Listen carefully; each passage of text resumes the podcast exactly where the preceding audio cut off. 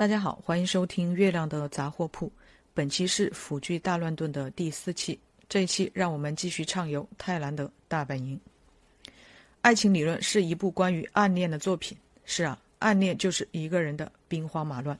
作为观众的我们，感同身受的看着 Sir 的陷在自己的情绪里。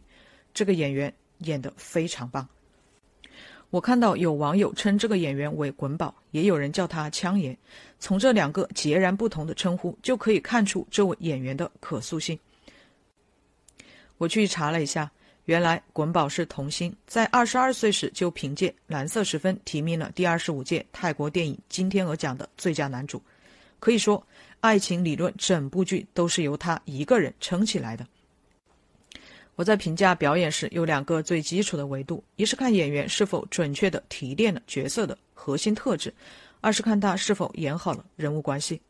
但是在《爱情理论》这部剧的前期，滚宝在表演时其实是缺失了人物关系这个维度的，因为在很多时候，人虽然站在你面前，但是却没有人物关系可以演，这就对表演提出了非常高的要求。比如有一场戏，Sir 在电影院偶遇对方，这场戏很小。但其实不好演，因为很多演员会去设计，但是这种非常生活化的场景一经设计就会失真，让观众觉得假。但滚宝在表演时十分的自然，是那种看完后会频频点头，觉得对对对，就应该是这样的。不过遗憾的是，我不喜欢观众朋友的表演，因此在看完《爱情理论》之后就没有再去看两人的其他作品。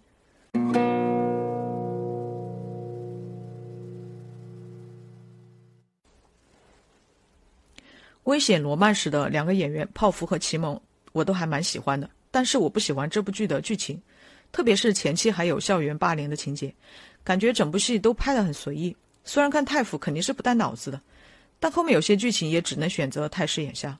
太府里有时会出现两人抢夺手枪的画面，看到这样的场景，我只想快点跳过去，实在是太尴尬了。因此我会觉得很可惜，浪费了两个好的演员。但是在危险罗曼史里，王俊勇没有太出彩。在很多时候，我甚至更偏向于奇蒙，于是我决定看一看王俊勇的其他作品，于是点开了《不期而爱》的 cut。王俊勇在《不期而爱》这部剧里就是换了一个人，真是太会演了，太会撩了。他拍这部剧的时候还没有成年，于是就留下了一个很好笑的梗，拍了一部自己都不能看的剧。我在 B 站看过一个视频，就是《不期而爱》的三对 CP 在现场看片子的预告片，然后拍他们的反应。这个视频真是太好看了，忍不住回看了好几遍。本来大家以为结束了，都开始礼貌鼓掌了，结果黄明明说了一句很猛的台词，全场炸锅。在那样的时刻，我似乎明白了看腐剧的乐趣，没别的，就是开心。黄明明当然是长得好看的，在剧里和王俊勇很配，但是这个角色太女性化了，我不是太喜欢。不期而爱你的吻戏和床戏有一两场拍的又飞又野，这一切都是因为王俊勇。感觉他就是靠着自己的直觉、敏锐和天赋在拍，当然也要感谢对手黄明明。从两人见面的第一场戏开始，眼神中就带着火花。一见钟情需要理由吗？每个导演都可以通过自己的方式告诉观众答案。只要你拍好了，观众自然不会计较。比如在这部剧里，就是不需要理由。不期而爱里还有一个叫陈瑞书的演员，很适合演这种年下腹黑攻。虽然他的对手没有给到他太多的支持，有时甚至还在拖后腿儿。而剧里还有一对 CP 听和看，这两人的故事还蛮好玩的，就是主打一个反差。看的性格很招人喜欢，最后他靠自己的简单、直接、单纯、热情赢得了听的心。听长在一个复杂的家庭环境里，他不相信任何人，他觉得除了自己之外，其他人都靠不住。但是听却完全不一样，他有很多的朋友。他对朋友是绝对信任的。是啊，我们有时就是会喜欢那些我们永远都成为不了的人。看的妹妹是个腐女，虽然舞到了正主面前，但却磕错了 CP，这些情节都很好玩。最后看实在是忍不了了，就在足球场吻了 T，以此宣示主权。不期而爱就像是乌托邦，他向观众展示和强调的仍然是那些很古朴的价值观，比如在爱情的世界里，我们应当将人还原为人。两人之间的吸引来自于这个人本身，其他诸如金钱、社会地位、学历、家庭等要素得通通的抹掉。虽然这些在现实世界里不成立，但是不妨碍让观众活在梦里。影视作品本来就是要造梦的，看着这些美好的角色在享受美好的事情，虽然隔着屏幕，也依然能让观众感到温暖，甚至治愈。《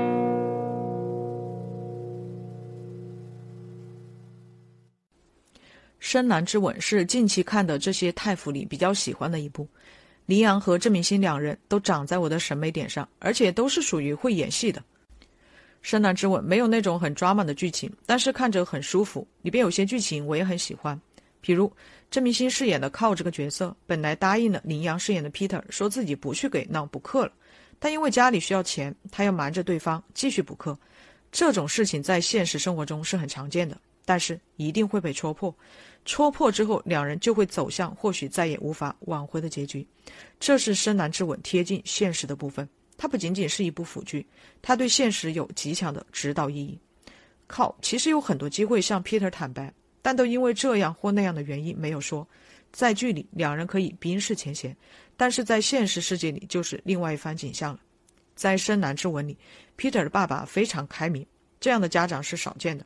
而靠觉得妈妈不会理解他，因此他一直很犹豫。但最后，他的妈妈告诉他，他当然知道自己的儿子是什么样子。家长没有孩子想象的那么不可理喻。这样的亲子关系让人羡慕，也让人觉得温暖。看完《深蓝之吻》后，我又去看了两人的前传《爱我你再亲亲我》。这部剧就要抓马一些，将近四个小时的 cut 都不如第一次吻戏的花絮让人印象深刻。随后又去看了两人的新剧《魔法师》的预告片，这个是翻拍的日版，非常的期待。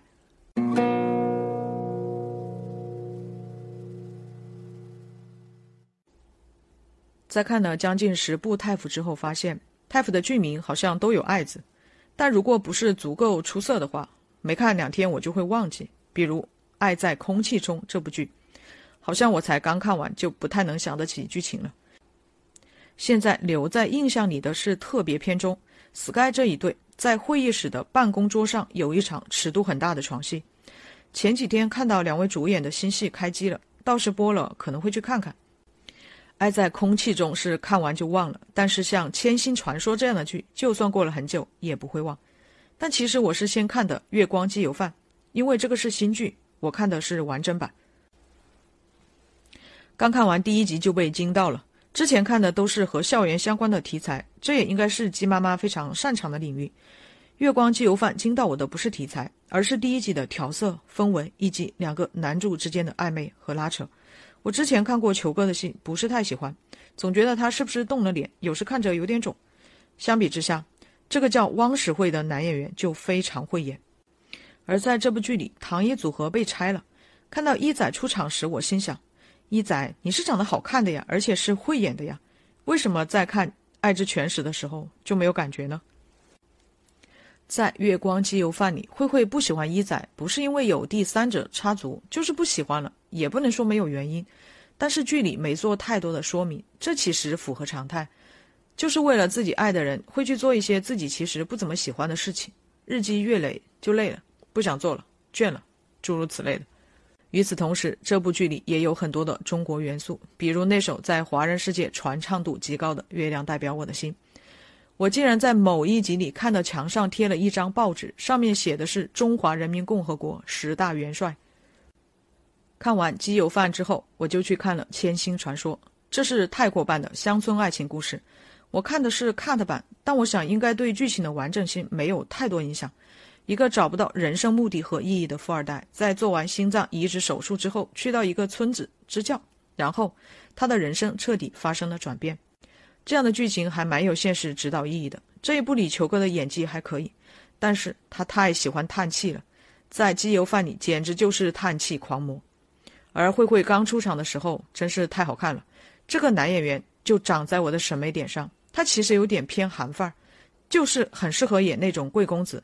听说泰版《大叔的爱》是他和球哥演的，还蛮期待的。而在《月光机油饭》里还有鸡四组合，我对这两个男演员没有太多认知。Force 演的黎明这个角色写的挺好的，你知道那是处于青春期的孩子该有的样子，但看到他的任性和冲动是从家长视角带入的话，有时还是会很生气。我的会长大人这部剧我没有看完，但是对 Force 这个演员的观感特别好。在《基友饭》里，黎明这个角色有时让人觉得有点讨厌，但是在会长大人里没有半点黎明的影子，非常可爱，也证明这个年轻演员的可塑性是很强的。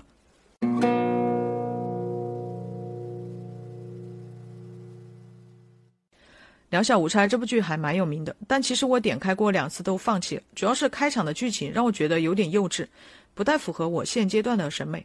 但又想着说，毕竟是太府的代表作，还是应该看一看的。等过了我觉得有点尴尬的剧情之外，很庆幸自己点开了这部剧，看到差不多一半也就明白了他得高分的原因。黄乐荣这个男演员真是太会演了，而且他是两千年出生的，演这个剧的时候才二十一岁。不知道他是不是童星，没去了解。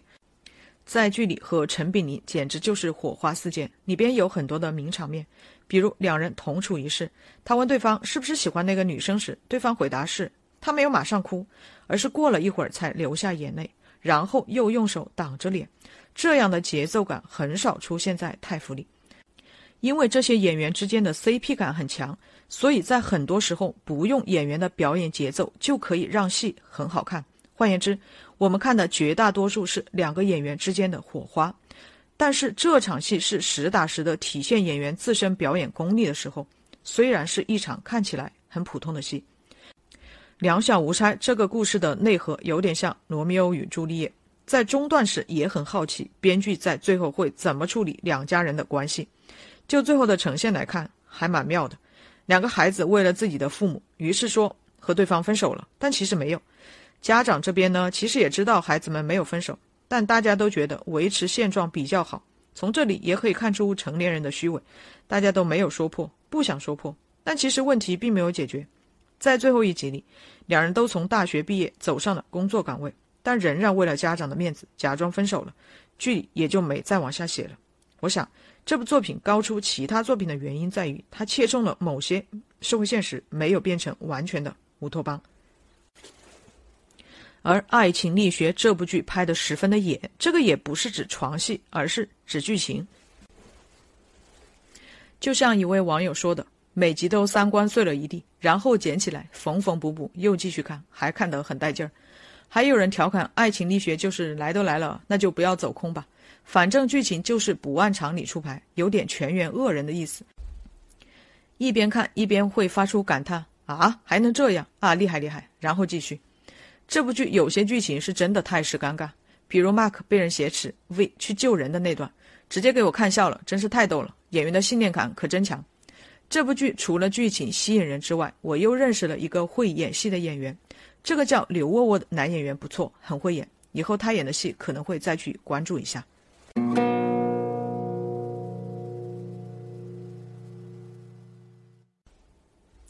前面这些剧我基本上都是看的 cut 版，而《极速恋人》和《不曾遗忘的暮色》是新剧，两部剧都是在二零二三年的十一月开播的。我有很久没有追剧了，这一次也想挑战一下。我感觉这两部剧都还不错，更重要的是这两部剧的路子是完全不一样的。每周五大概晚上十一点十五分左右，《极速恋人》会更新，我一般是先开倍速过一遍。然后有我觉得不错的，周末再找时间元素看。而不曾遗忘的暮色一般不开倍速，但也会在周末看完。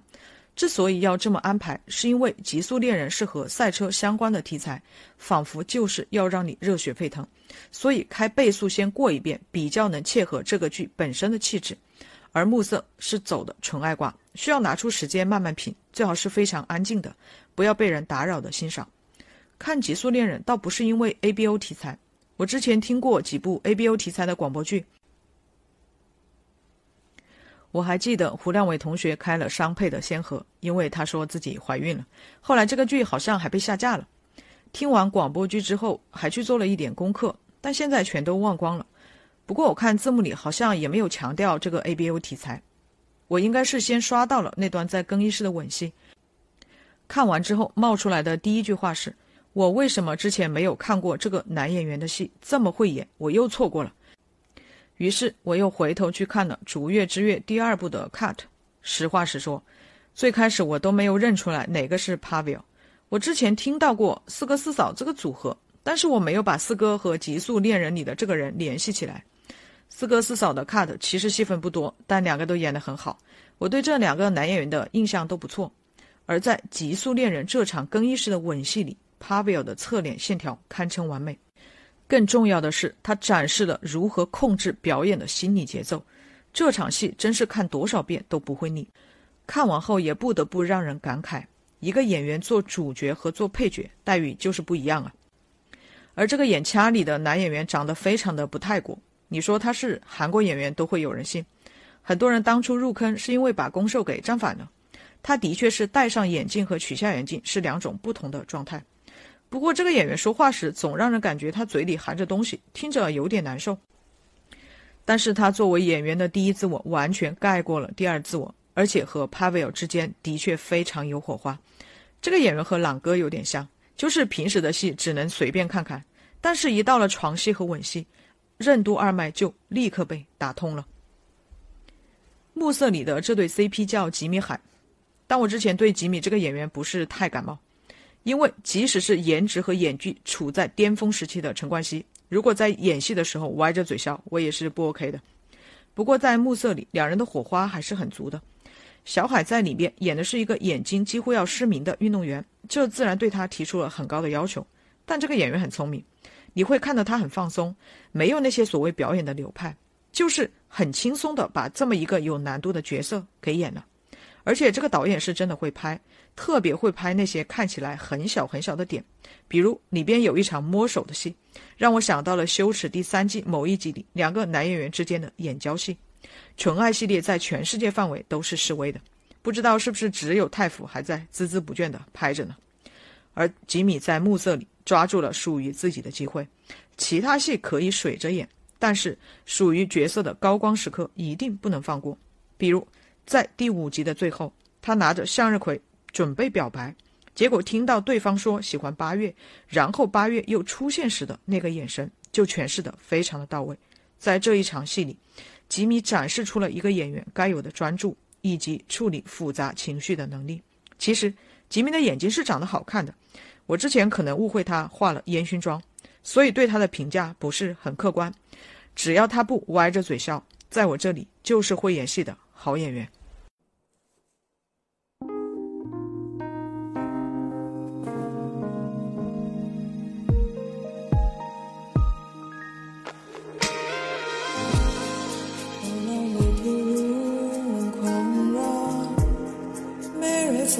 空迷如在，只把泪偏狂点，对你太疏改。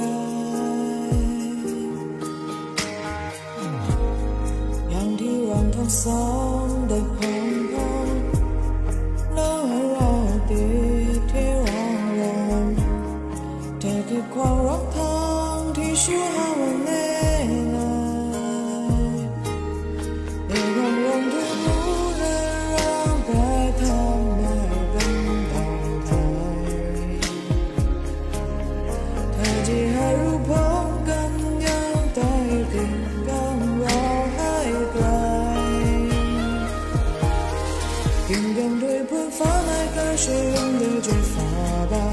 坚强对半爬上沙漠带上